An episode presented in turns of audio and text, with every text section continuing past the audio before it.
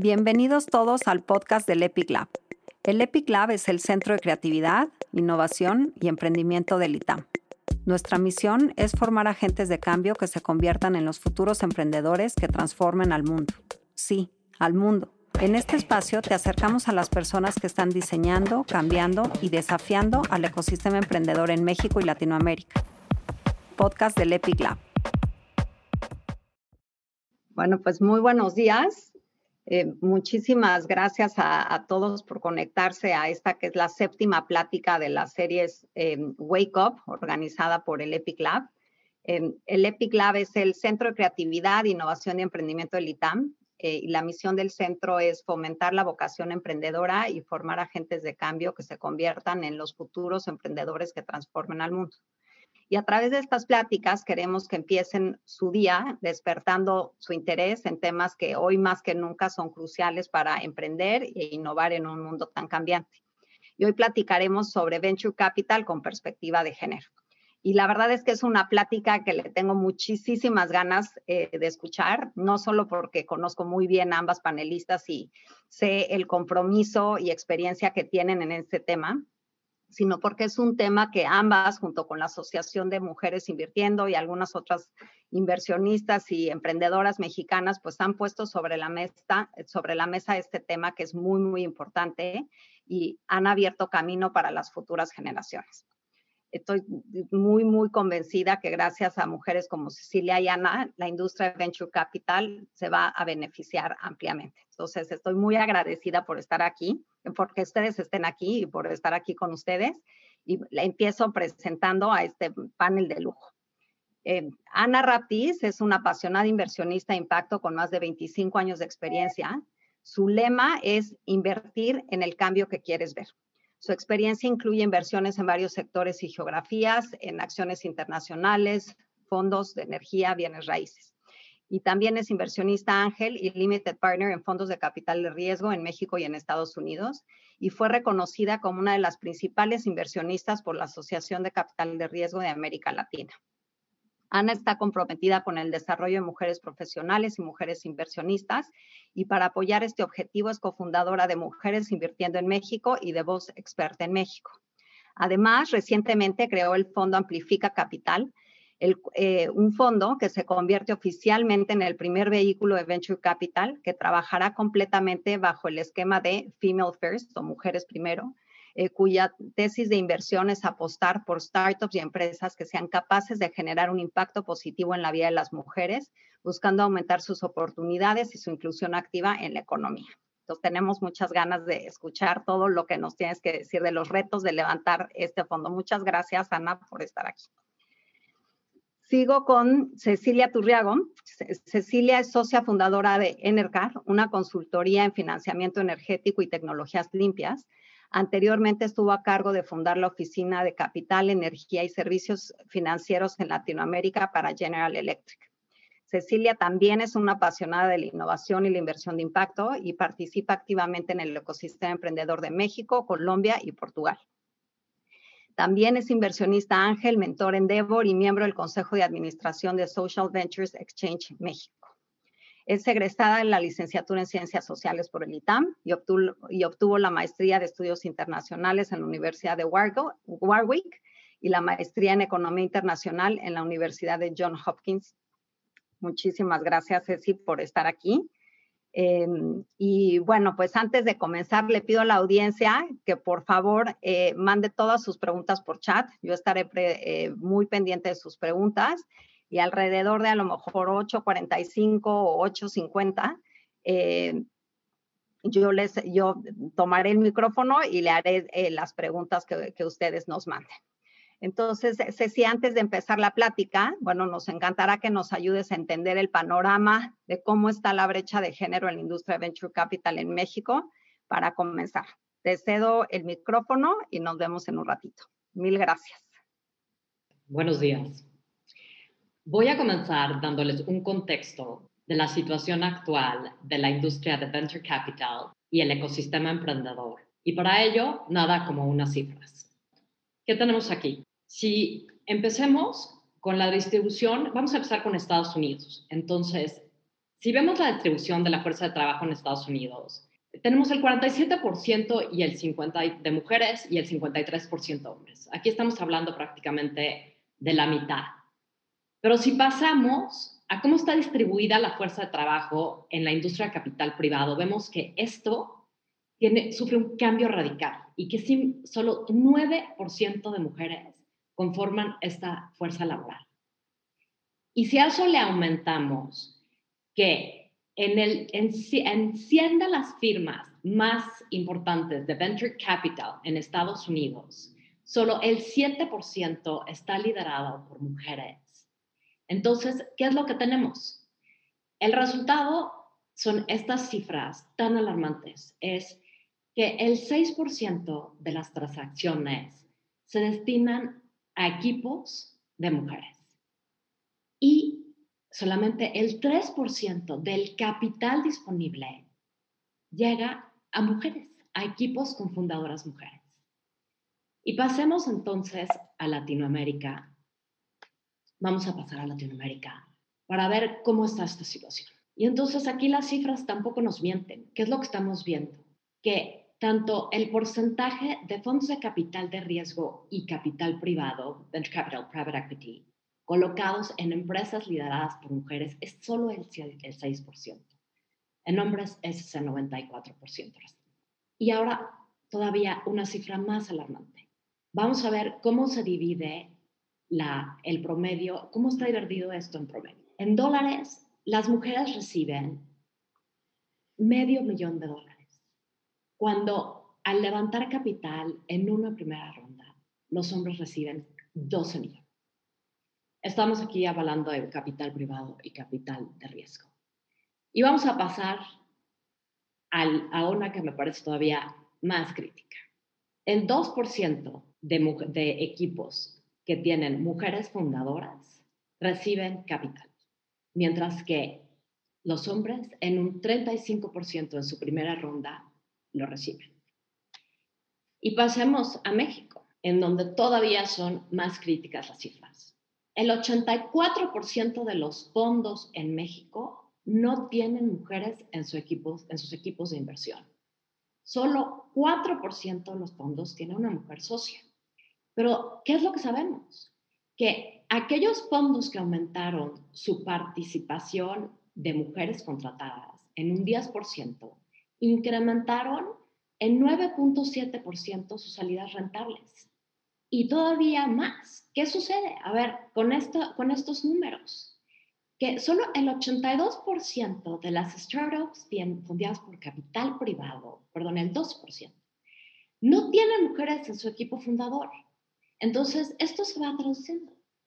Pero lo que no miente es que las empresas fundadas por mujeres son más rentables y generan 78 centavos por cada dólar invertido. Entonces, ¿qué es lo que está pasando? Lo que sucede aquí es que tenemos una pérdida considerable, tanto a nivel económico como a nivel social. Entonces, hoy por hoy, un fondo como Amplifica Capital, el primer fondo con perspectiva de género en México, es tan relevante. Quiero dejarle la palabra a Ana para que Ana nos dé su experiencia sobre qué la llevó a fundar Amplifica Capital. Pues muchísimas gracias, Ceci, por ah, ubicarnos, para ayudarnos a ubicarnos y entender muy bien la panorama. Y muchísimas gracias a Daniela y el Epic Lab y por darnos ese espacio hoy para hablar de esta situación.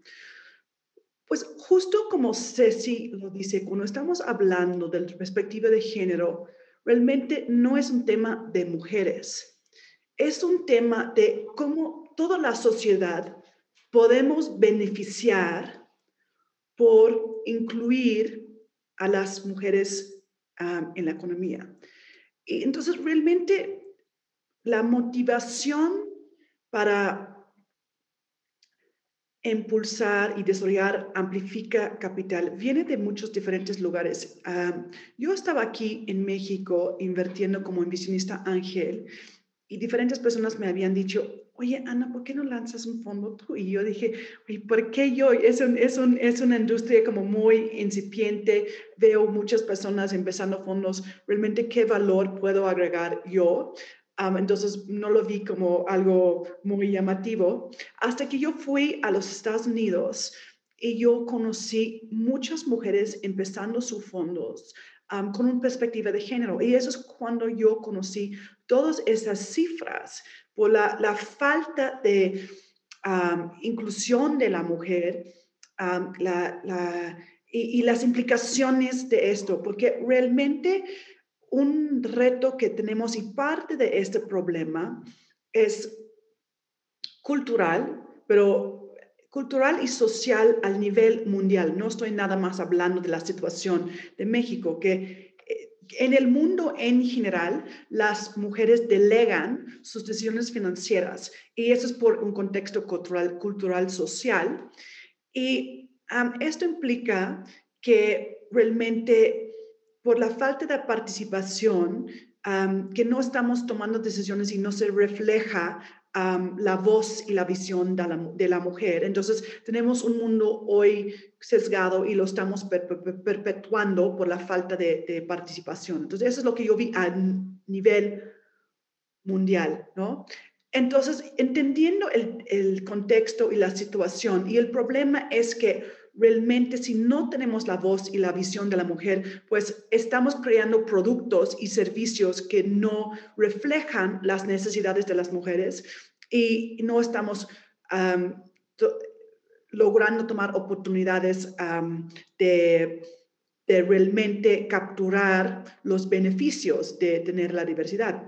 Entonces, esto es algo que para, para mí fue muy interesante aprender esta situación entonces, regresando a México, yo vi, oye, ¿sabes qué? Sí, soy un poco diferente porque como justo como lo estás diciendo Ceci, que todos los demás que habían creado sus fondos en México eran casi todos, todos hombres. Entonces yo vi que yo podría ofrecer algo diferente, pero además fue la cifra que está publicando el World Economic Forum todos los años que realmente me impulsó. Es que México está saliendo y salió, eh, acaban de publicar los datos a la semana pasada, donde México sale número 122 de 156 países en términos de la oportunidad y participación económico ¿no? de, de, la mujer. Entonces, es, México sale mucho peor de cualquier otro país en América Latina. Colombia sale como el número 40. Entonces, esta falta de participación y falta de oportunidad de la mujer en la economía, pues realmente es impactante para todos, para hombres, para niños, niñas, y eso es algo que realmente me impulsó a crear Amplifica, porque las cifras según McKinsey dicen que al cerrar esta brecha de género ah, y aumentar las oportunidades para las mujeres, puede ayudarnos a aumentar el PIB en América Latina por 34%. Entonces, es, es, no es una cosa de que, oye, pobres mujeres, les vamos a echar la mano. No, no, no. Es un tema de, oye, todos queremos tener vidas mejores, más productivos, y por eso tenemos que aumentar la participación de la mujer, ¿no? Y eso es realmente el objetivo de Amplifica Capital es aumentar la participación de la mujer en la economía a través de la inversión, mujeres como inversionistas, mujeres como emprendedores, bienes y servicios que mejoran la vida de la mujer para que podamos mejorar la vida de todos. ¿Nos puedes dar unos ejemplos de aquellas empresas en las que has invertido? ¿Qué es lo que te mueve, Ana? ¿Qué te mueve cuando estás analizando una empresa? ¿Qué retornos esperas? No, pues cuando estamos analizando las empresas, realmente estamos buscando empresas que tienen un impacto positivo en muchos sentidos. Estamos buscando empresas que están que nos están ayudando a crear un futuro nuevo, ¿no? Un futuro más eficiente usando tecnología y en general buscamos que hay, son equipos diversos. Realmente estamos buscando crear el futuro que nosotros queremos ver a través de nuestra inversión. Entonces, les doy unos ejemplos de empresas que hemos invertido. uno se llama Encantos. Esta es una empresa que, pues, me encanta, ¿no? Es una mezcla entre Khan Academy, Sesame Street y Dora the Explorer, ¿no? Pero está impartiendo educación bilingüe en una forma mucho más moderna. Ah, y, digo Sesame Street porque Sesame Street fue en su momento súper innovadora con, su mensaje de inclusión y diversidad. Entonces ellos tienen un mensaje similar. Pero también Dora, por, por que Dora realmente hizo que pues, el lenguaje español podría ser percibido en una manera mucho más positiva y padre en los Estados Unidos.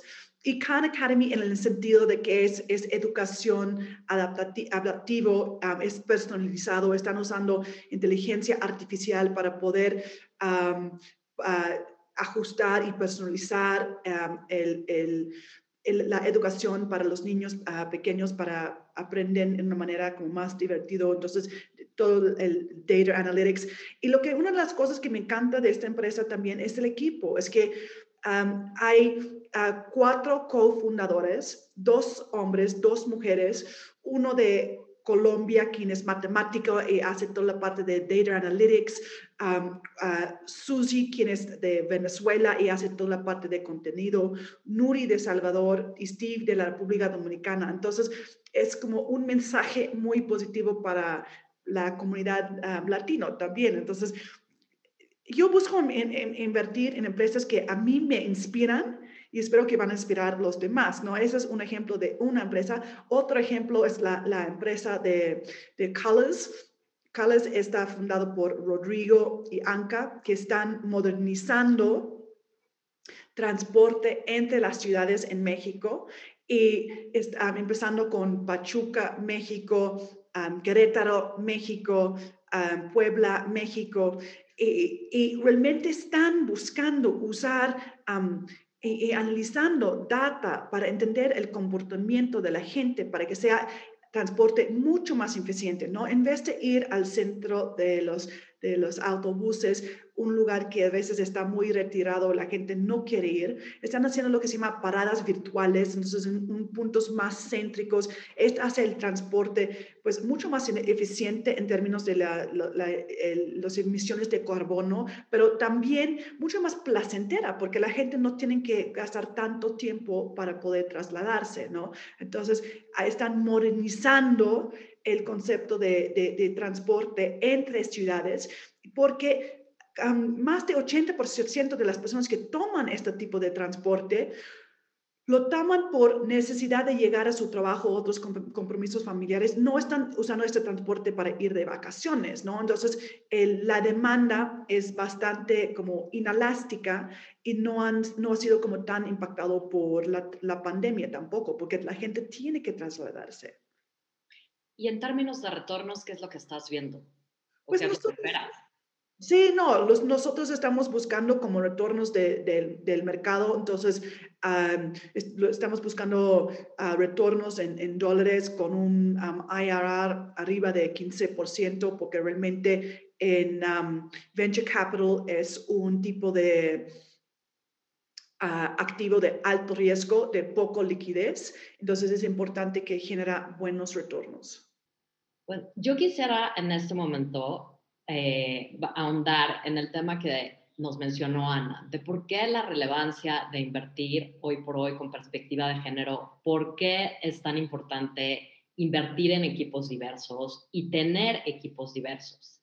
Y me gustaría decirles desde el lado de, desde la óptica del inversionista, como inversionista ángel y cuando estuve involucrada en private equity, qué es lo que empecé a ver y empieza con la debida diligencia. Y cuando estoy analizando, y hoy por hoy, yo creo que ya no hay nadie que no esté pensando en una empresa o en un fondo que tiene que tener un rigor en sustentabilidad, y ese le hace ESG en inglés, ASG en español, y que en ese rigor hay en la, detrás de la G, de la gobernanza, ya hay un capítulo que se llama diversidad y es una de esas cajitas y palomitas que obviamente hay que marcar. y hay que marcar, dependiendo de, del detalle, pero hay que marcarla.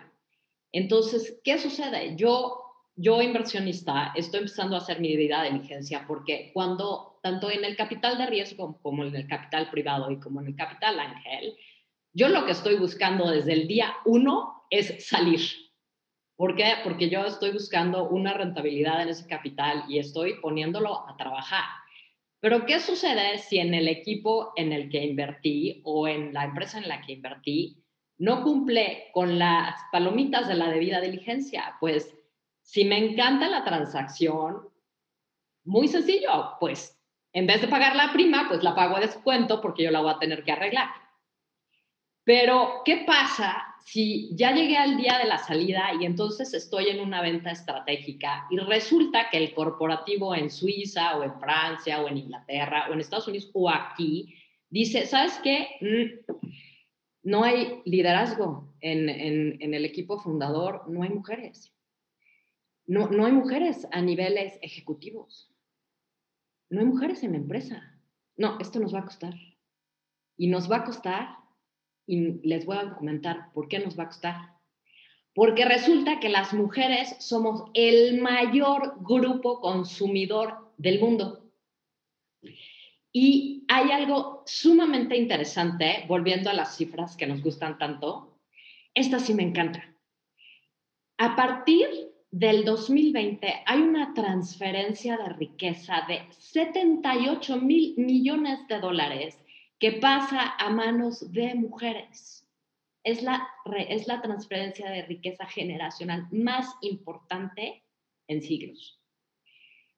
¿Por qué es esto tan relevante? Porque de el 2016 al 2020 vemos un cambio del 80% en esta transferencia generacional.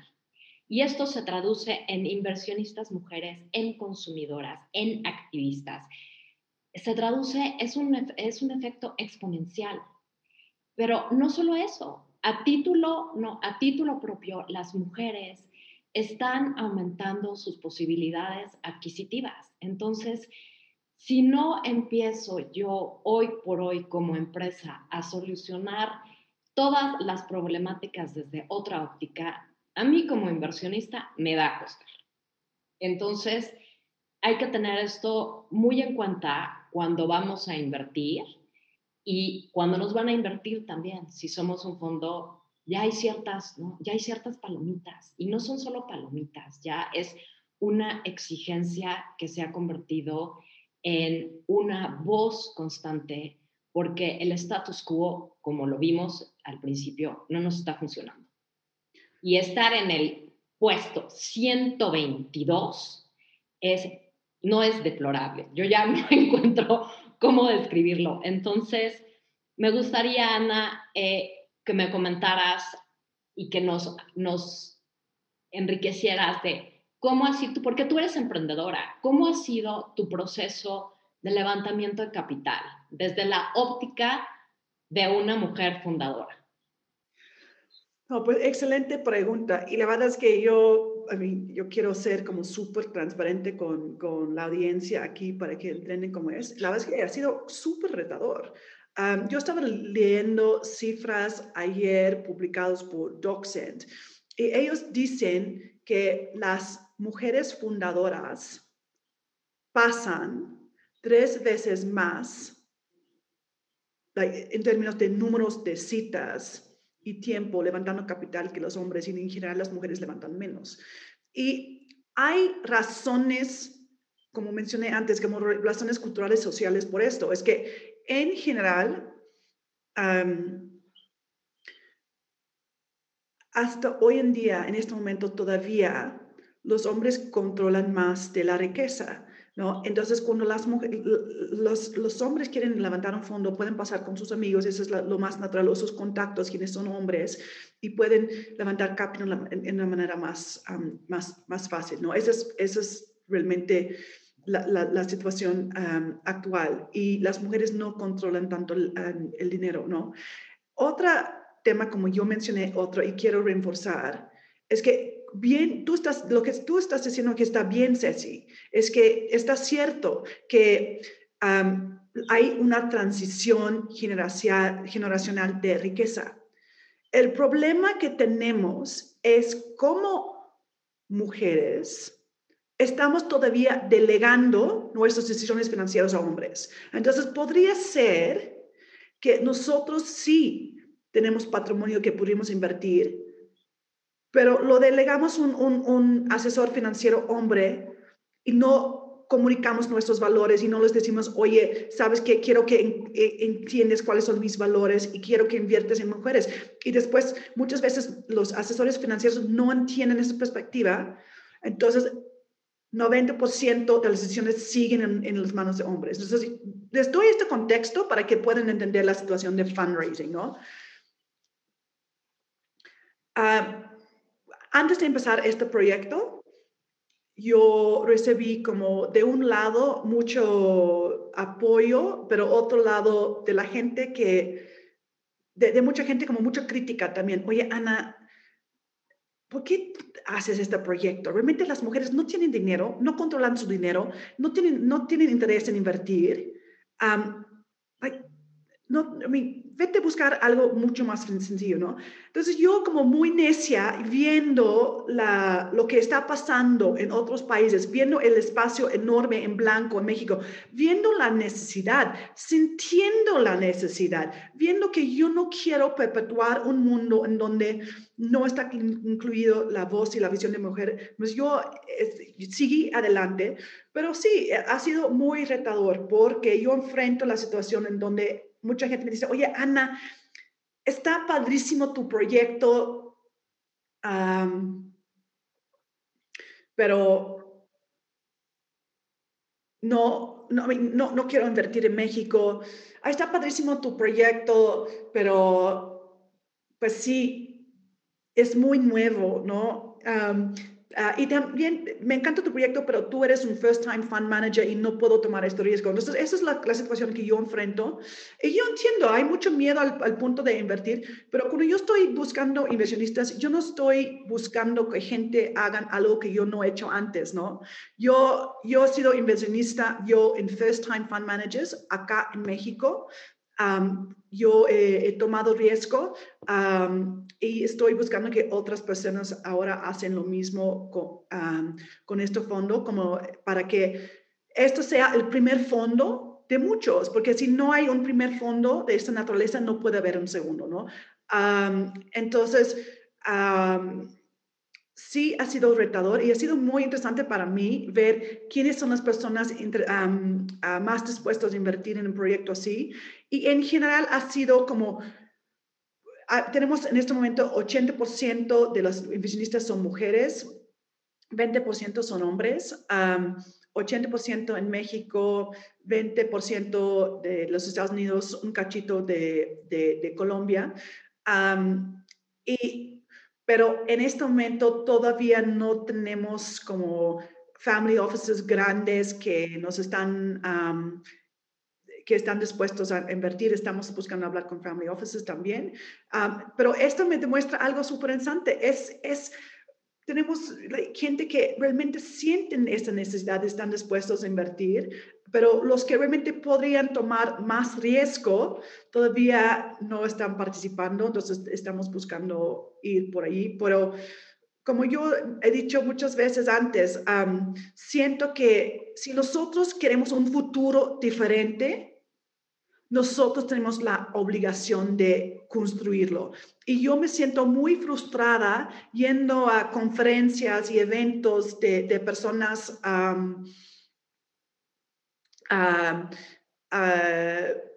de institucionales que dicen, oye, tenemos que tener más diversidad en, las, en los fund managers, tenemos que apoyar first time fund, managers. entonces, muchos dicen, oye, lo queremos hacer, pero pocos haciéndolo realmente. Y yo, eso es parte del reto, parte de el reto que tenemos hoy en día, que no hay instrumentos diseñados para, para desarrollar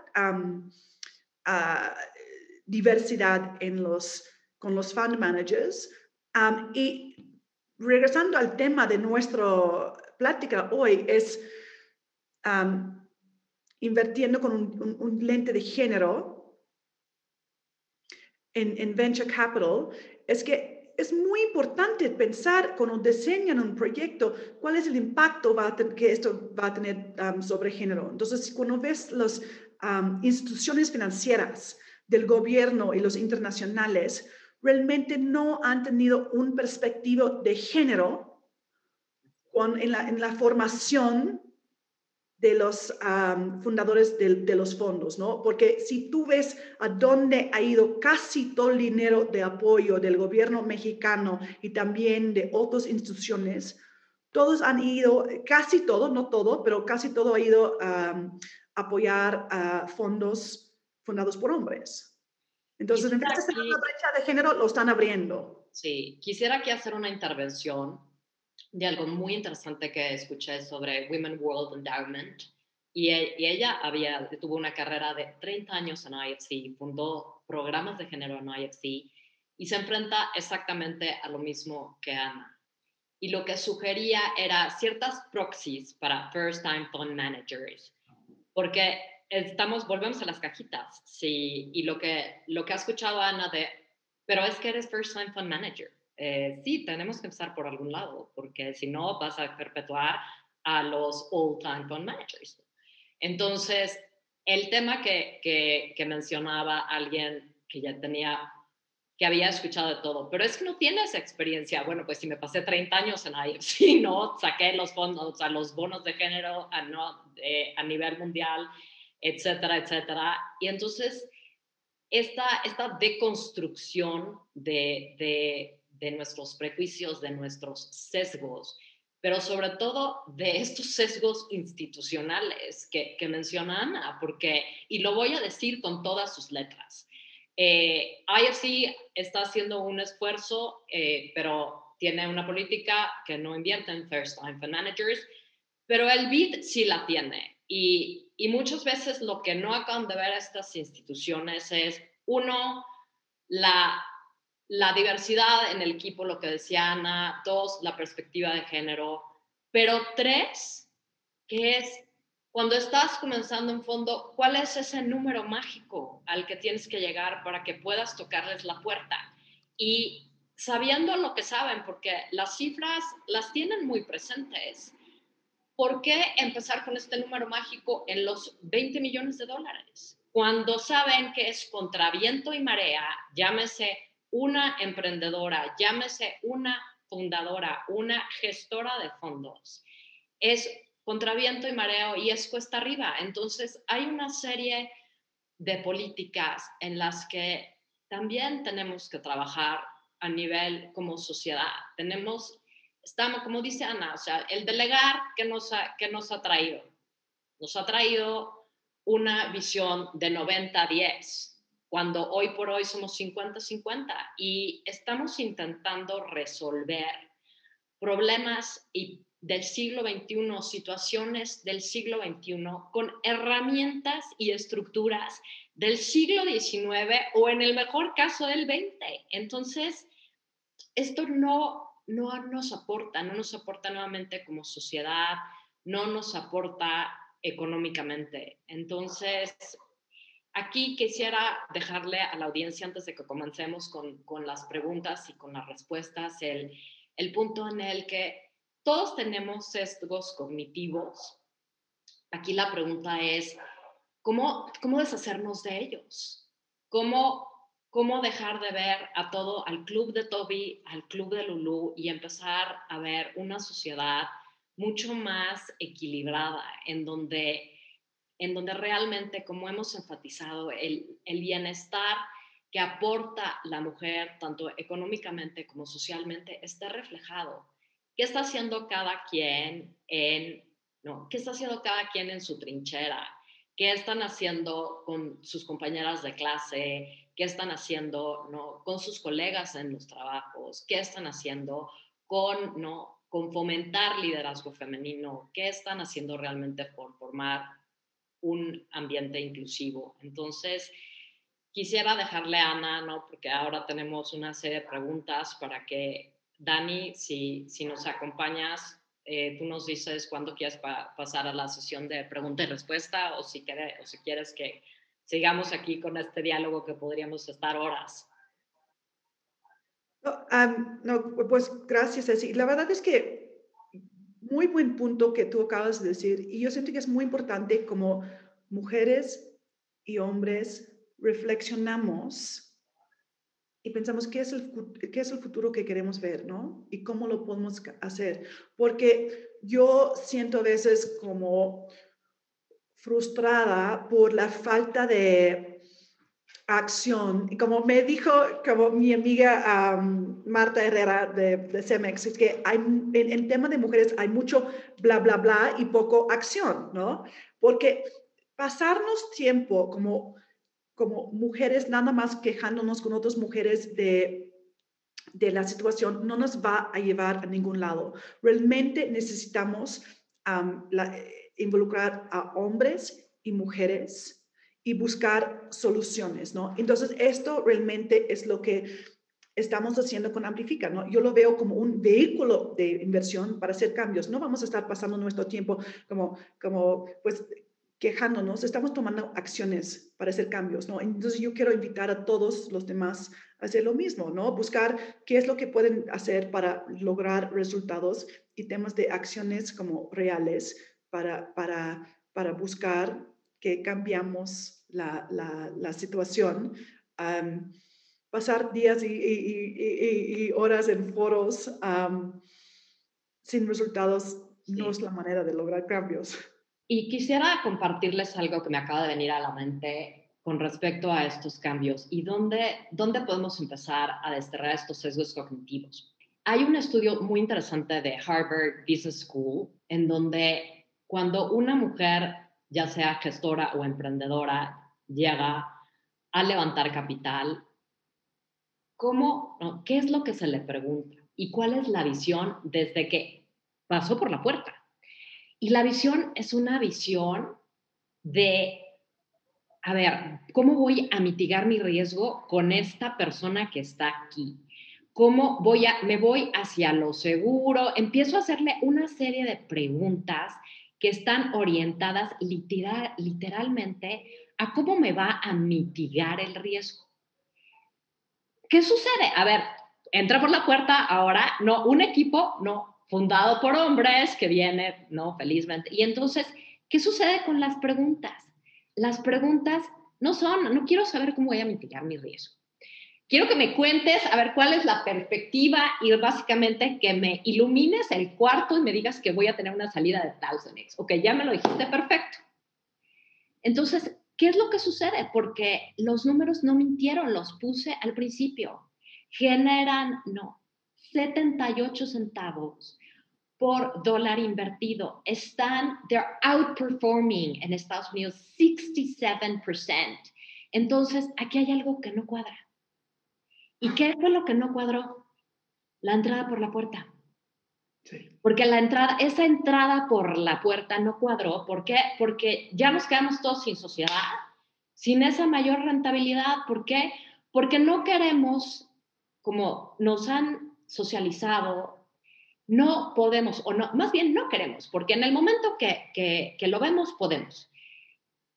A, a, empezar a ver de, uy, ¿cómo voy a invertir en, en Ana? ¿O cómo invertir en una empresa fundada por mujeres? A ver, ya lo invertí, pero ahora, ¿qué es lo que tengo que, que, que mitigar para que, por si algo me sale mal, cuando me, me, va, me puede y me va a salir mal, en una serie de empresas que no estoy haciendo ese rigor pero no lo estoy haciendo, no, no en, en, diligencia, sino no lo estoy haciendo mentalmente.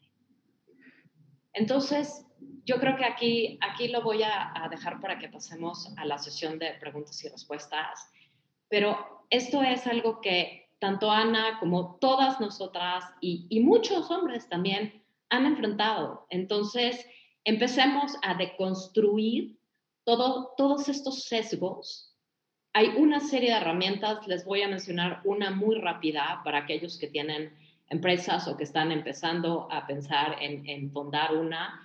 Hay una empresa de, es una empresa colombiana que se dedica a cuestiones de, género que se llama Hay Cuáles, que tiene un cuestionario gratuito que se llama Ranking Par. Y en ese, cuando lo vas resolviendo, dices, uy, qué cantidad de telarañas tengo en la cabeza, pero no, no tenía idea que las o sea, que tenía telarañas en la cabeza. Entonces, eso es algo que puede ayudar, pero hay muchos, muchos foros ya, hay muchas formas de empezar a quitarnos estas telarañas. Buenísimo, oigan, la verdad es que, digo, muy interesante y creo que, digo, cada vez que, escuchamos eh, estos foros y estas estadísticas, como que es, es obvio que algo se tiene que hacer, ¿no? Pero creo que uno de los problemas importantes es justo lo que decían al inicio, o sea, esto no es un problema de las mujeres, ¿no? Y, y, y digamos, si nosotros vemos, digo, en estas mismas pláticas que como les comentaba, esta es nuestra séptima plática, en general nosotros tenemos 70% de hombres y 30% de mujeres, ¿no? En nuestra audiencia. Y hoy es al revés. Es 70%, bueno, más o menos ahí estuve viendo, 70% mujeres y 30% hombres.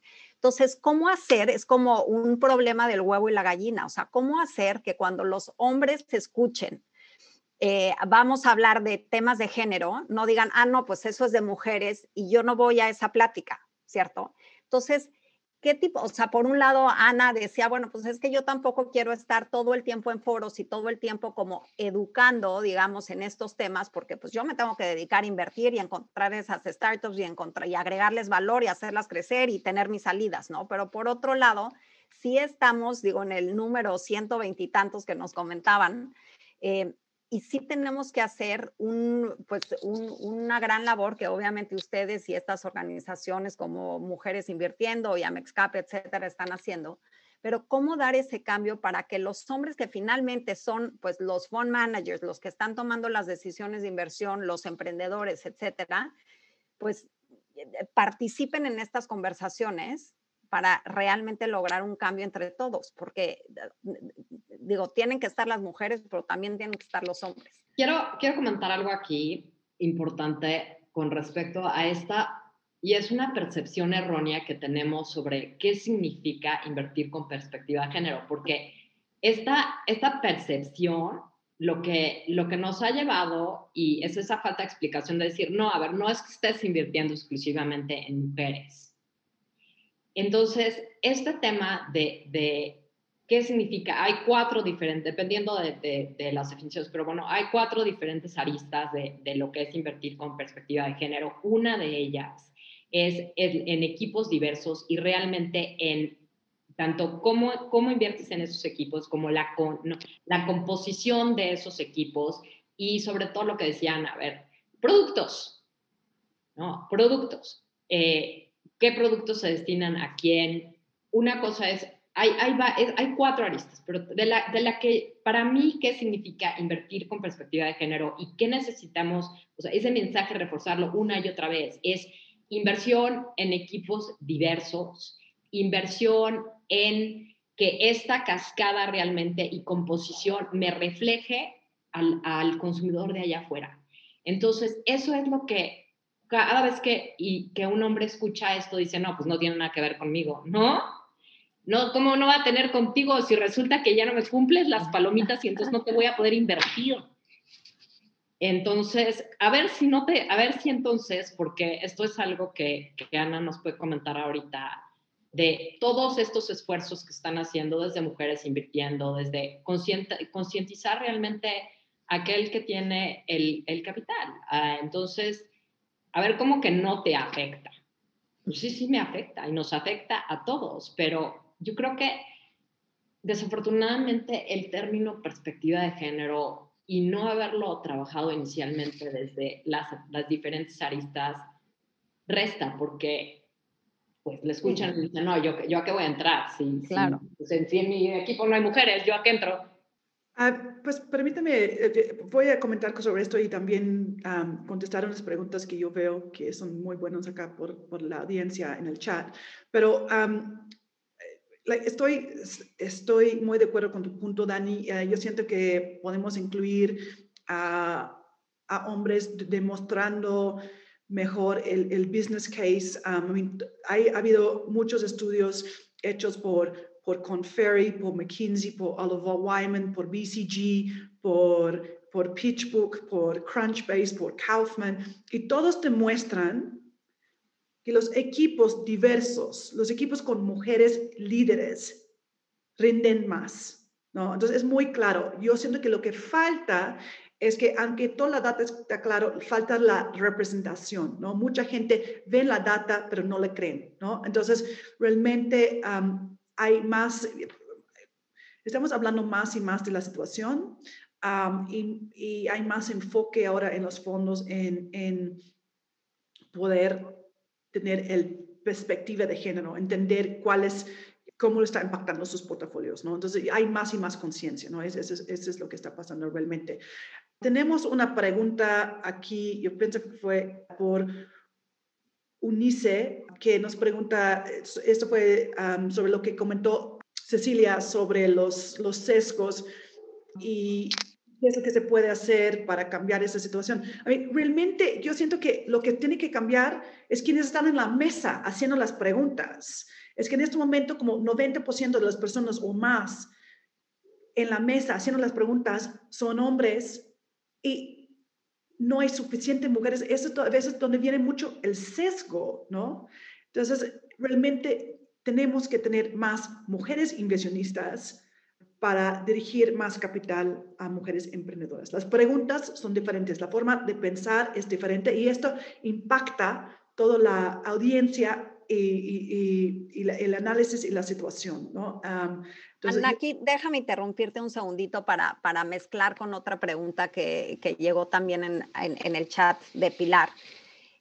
¿Cómo, ¿Cómo se pueden acercar las mujeres al mundo de inversión cuando son a lo mejor jóvenes profesionistas con ahorros limitados? O sea, ¿cómo, cómo llegan? O sea, finalmente eh, tú estás buscando inversionistas, dices que tienes ya en tus LPs 80% de mujeres pero finalmente esas mujeres pues se tuvieron que haber formado de alguna manera, tienen que tener ahorros, ¿cómo se acercan? ¿Qué, ¿Qué, ah. recomendaciones darías ahí? Ok, lo que yo recomiendo, la verdad es que yo, mi vida como inversionista ha sido no de un día para otro, ha sido como un camino y yo recomiendo lo mismo para otras personas, ¿no? Entonces, es que es, ah, hay diferentes maneras de, de desarrollar esta experiencia. Yo en particular creo mucho en la manera de aprender haciendo. Entonces, empezando con cantidades pequeñas en en el asset class que, que, va con tu tipo de perfil de riesgo. Entonces, a lo mejor en este momento no tienes el capital para poder invertir en un fondo de, de, capital emprendedor, pero podrías invertir en la bolsa, ¿no? Hay muchos instrumentos ahora en donde puedes invertir cantidades pequeñas para ir empezando, para ir aprendiendo cuál es tu tolerancia de riesgo. Y, y, ir empezando poco a poco, entendiendo el riesgo que estás tomando y no, toma, no estar tomando riesgos que no puedes, ¿no? Eso es como muy importante. Durante los últimos 20 años, yo, yo empecé invirtiendo en la bolsa, después fui a, invirtiendo en, en, instrumentos de deuda, de, después de inmobiliario, después de capital privado. Entonces yo he ido como, ha sido un camino muy natural y entonces yo, yo creo es muy diferente estar invirtiendo, por ejemplo, en una empresa corporativa que estar invirtiendo tu propio dinero, porque si inviertes tu propio dinero, aunque sea una cantidad muy pequeña, tú estás tomando toda la decisión, nadie más. Tú eres responsable por esto y, y es una muy buena manera de ir aprendiendo.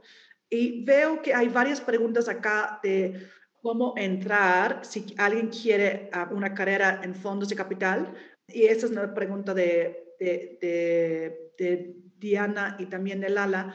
Eh, en este momento muchos, yo soy también, como, como Ceci, parte de Mujeres Invirtiendo y, y nos llega muchos fondos diciendo que están buscando mujeres para sus equipos. Entonces yo sugiero que si a ustedes les interesa trabajar en un fondo de inversión, pues métete a la página internet de los diferentes fondos para ver con quién quieres trabajar y acércate a ellos. Entonces, que mándales un, tu currículum diles, pero diles por qué quieres trabajar con ellos, ¿no? No mandas nada más tu CV a ciegas a you know, 100 lugares y, sin decir por qué quieres trabajar con ellos, ¿no? Es que, oye, yo quiero trabajar con, con, con, tu empresa, tu fondo, esa es la razón por la cual, eso es lo que yo te puedo ofrecer. Muchas personas empiezan haciendo como internships, pero desarrollando tu, tu experiencia. O, y en este momento, por la situación de COVID, también es posible hacer internships remotos. Puedes hacer uno con, con un fondo en otra parte del mundo. Entonces, hay oportunidades y muchos fondos sí quieren diversificar su, sus equipos. Entonces, hay muchas oportunidades para mujeres. Eh, Ana, una pregunta rápido antes de que, de que pases a las otras preguntas. Em, eh, esto de que los fondos busquen mujeres específicamente también, por, o los fondos o las empresas, por otro lado, también ha sido criticado, ¿no? Porque tú no quieres como mujer que te contraten por ser mujer, tú quieres que te contraten por ser el mejor candidato, ¿no? Entonces, ¿cómo, cómo romper esa visión de, de... Yo no estoy de acuerdo con esto. La verdad es que no, yo tampoco, pero, pero existe esa posibilidad. Yo digo mi perspectiva, yo digo mi perspectiva. Tenemos que reconocer que por mucho tiempo no han sido los mejores candidatos que han sido contratados. Ha sido el mejor hombre. Porque fueron los únicos, nada más porque los hombres fueron los únicos que estaban aplicando o porque alguien contrata a alguien porque es el primo de o conocido de. Entonces tenemos que, como mujeres, reconocer que por mucho tiempo contrataron los mejores hombres. Entonces, ahora si nos contratan por ser mejor, pues ¿qué nos importa? yo, yo voy a también, yo voy a, a, compartir algo aquí porque la realidad, yo estoy totalmente a favor de las cuotas. Y de las cuotas, porque si no, no tendríamos empresas, no, no tendríamos industrias, la verdad. Veanlo con la automotriz, aquí no hubiera habido cuotas, jamás hubiéramos tenido esta industria. Entonces, yo estoy totalmente a favor de las cuotas porque son necesarias. ¿Son necesarias para qué? Para que eh, lo que está mencionando Ana, pues, ¿no? Si teníamos un pool de hombres, pues contratamos al, ¿no? al mejor o, o contratamos, como dice Ana, aquel que tiene el mejor networking. Entonces, hoy por hoy, como mujer, no te tienes que sentir que esto es una falta de meritocracia. No, no, no. O sea, si tienen que cubrir la cuota y yo soy la mejor para esa cuota, pues yo me postulo. Y, la otra cosa que, agregando esto, es que tenemos que reconocer a que no tener diversidad en el equipo sí implica más riesgo y un equipo con menor rendimiento. Entonces, si a ti te contratan por ser mejor, mujer, porque necesitan una mujer en el equipo, no hay nada malo, porque tú estás ayudando de traer diversidad y, gran, llega, llevando como un beneficio enorme al equipo. Entonces, like, no te dé pena, ¿no? Si te tratan por, por, ser mujer, pues tú éntale y trabajas lo mejor que puedas para demostrar que, que es que buenísimo que tú estás en equipo, ¿no? El, el, el, es muy importante como, pues, eh, trabajar y demostrar tu valor ya que te dieron la oportunidad, ¿no? Diana preguntó algo que dice, ¿qué recomienda para una mujer que quiere hacer? Ah, no, no, eh, fue algo de levantar fondos, que para una mujer emprendedora es mejor buscar dinero directo con fondos como Amplifica o por los caminos normales. Depende en qué tipo de empresa. Es, yo no estoy otorgando financiamiento o invirtiendo en todas las empresas de mujeres, ¿no? Es que realmente tienes que caber en mi tesis de inversión, tienes que saber ser la empresa en el tipo de empresa en la cual yo quiero invertir. Entonces, tienes que ir con todos, tienes que entender, e, entender el perfil de todos los fondos e ir con todos uh, y para ver uh, en dónde podrías conseguir financiamiento. Y tienes que ver si el capital emprendedor es el tipo de financiamiento adecuado para tu empresa o será mejor ir por deuda o mejor ir por pues amigos y la familia. Ah, entonces, realmente, cuando uno está levantando capital, es un tema de tocar muchísimas puertas. Entonces, lo mismo si alguien está levantando capital como emprendedora, lo mismo para mí levantando capital como un fondo, ¿no? Yo tengo que tener reuniones, reuniones días y noches para entender y, y ver si alguien quiere invertir en el fondo. Lo mismo para emprendedoras. Quiero, tocar, perdón, rápidamente en el punto que dijo Ana, quiero tocar lo que, lo que dijo Ana, porque eh, si estás buscando levantar fondos, Diana, eh, lo importante es que entiendas precisamente en qué etapa está tu empresa y qué tipo de capital necesitas. Porque, no, si necesitas deuda, si necesitas algún tipo de revenue-based financing, de, de qué tipo realmente de capital necesitas para que te dirijas a, esa, a esos fondos. Porque si lo que estás buscando es no, working capital, capital de crecimiento, equity es muy costoso. Entonces también es, es importante ver y conocer qué actores hay afuera y qué, qué nos ofrecen sobre todo cuál, qué necesidades de mi empresa estoy intentando eh, resolver. Una cosa ya creo que para terminar se nos fue volando esta parte. Creo que la recomendación, digamos, a las mujeres jóvenes que quieren empezar una carrera como inversionista que dieron de, bueno, pues empieza con algo de experiencia, puedes invertir mil, dos mil pesos en, en algo, ir conociendo, etcétera. Y del lado del emprendedor también o de la emprendedora hay aquí también algunas preguntas en donde qué recomendaciones hay al hacer un pitch. Hay también muchas historias en donde a lo mejor llega el equipo diverso, va a hacer su pitch y las, los hombres le dirigen las, las preguntas, no solamente lo que comentaba Ceci, sino que también eh, las preguntas se las dirigen al hombre, ¿no? Entonces, la mujer está ahí parada, no te llegan preguntas, eh, y, se empieza a hacer este mismo sesgo durante el pitch. Entonces, ¿qué recomendaciones le darían a las mujeres al hacer un pitch? Yo siento que es algo que tiene que estar como platicado antes de ir, que saber que esto es lo que va a pasar, porque pasa, ¿no? Es que ya sabemos, hemos hablado con, con, con, con equipos diversos y eso es lo que nos dicen que pasa, ¿no? Entonces, es importante entender esto va a pasar y que cuando pasa, el hombre dice, oye, ¿sabes qué? Mi cofundadora, Laura, domina este tema. Laura, por favor, ¿no? Entonces, saber que esto va a pasar y cómo lo van a hacer de una manera elegante, porque también ustedes están tratando de demostrar, no que están enojados porque eso pasa, pero ya saben que va a pasar, ¿no? Y lo pasas para que reforzar las fortalezas del equipo y que realmente son un equipo. Buenísimo, pues tenemos un minutito para cerrar. No sé si tengan algunas, eh, algún cierre que quieran decir, alguna recomendación final. Eh, sé que este tema da para muchísimo y estoy segura que, se quedarán con muchas dudas, pero siempre están invitadas aquí al espacio de, del ITAM para seguir compartiendo y, y, su experiencia. Entonces, no sé, ¿alguna, algo para cerrar? Yo quería decir muchísimas gracias por la invitación a, todos aquí. Realmente yo sé que en esto que hay muchos estudiantes y todos escuchándonos, siento que cuando están buscando qué, qué, es lo que quieren hacer en la vida, busco algo que pueden hacer con, con pasión y en donde pueden realmente hacer una, una diferencia, porque la, para tener un mejor México es muy importante que toda la gente tan privilegiado como nosotros que estamos en esta llamada, realmente buscamos trabajar para un mejor México para todos, para que todos nos vayamos mejor. Muchas gracias, Ana Ceci. Gracias y yo quiero reforzar el, el mensaje.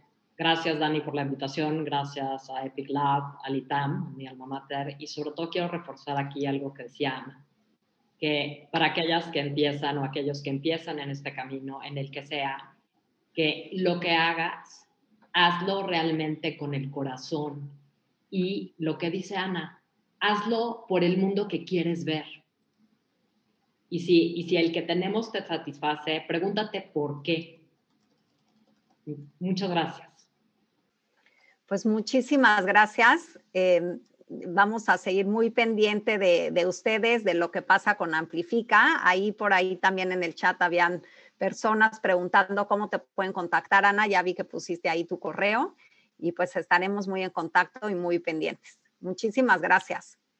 Gracias. Gracias. Muchas gracias por escuchar el podcast del Epic Lab. No dejes de escuchar el siguiente episodio y entérate de nuestras iniciativas y programas de emprendimiento en nuestra página www.epiclab.itam.mx y encuéntranos en nuestras redes Twitter, Instagram, Facebook y LinkedIn como Epic Lab Itam. Hasta la próxima.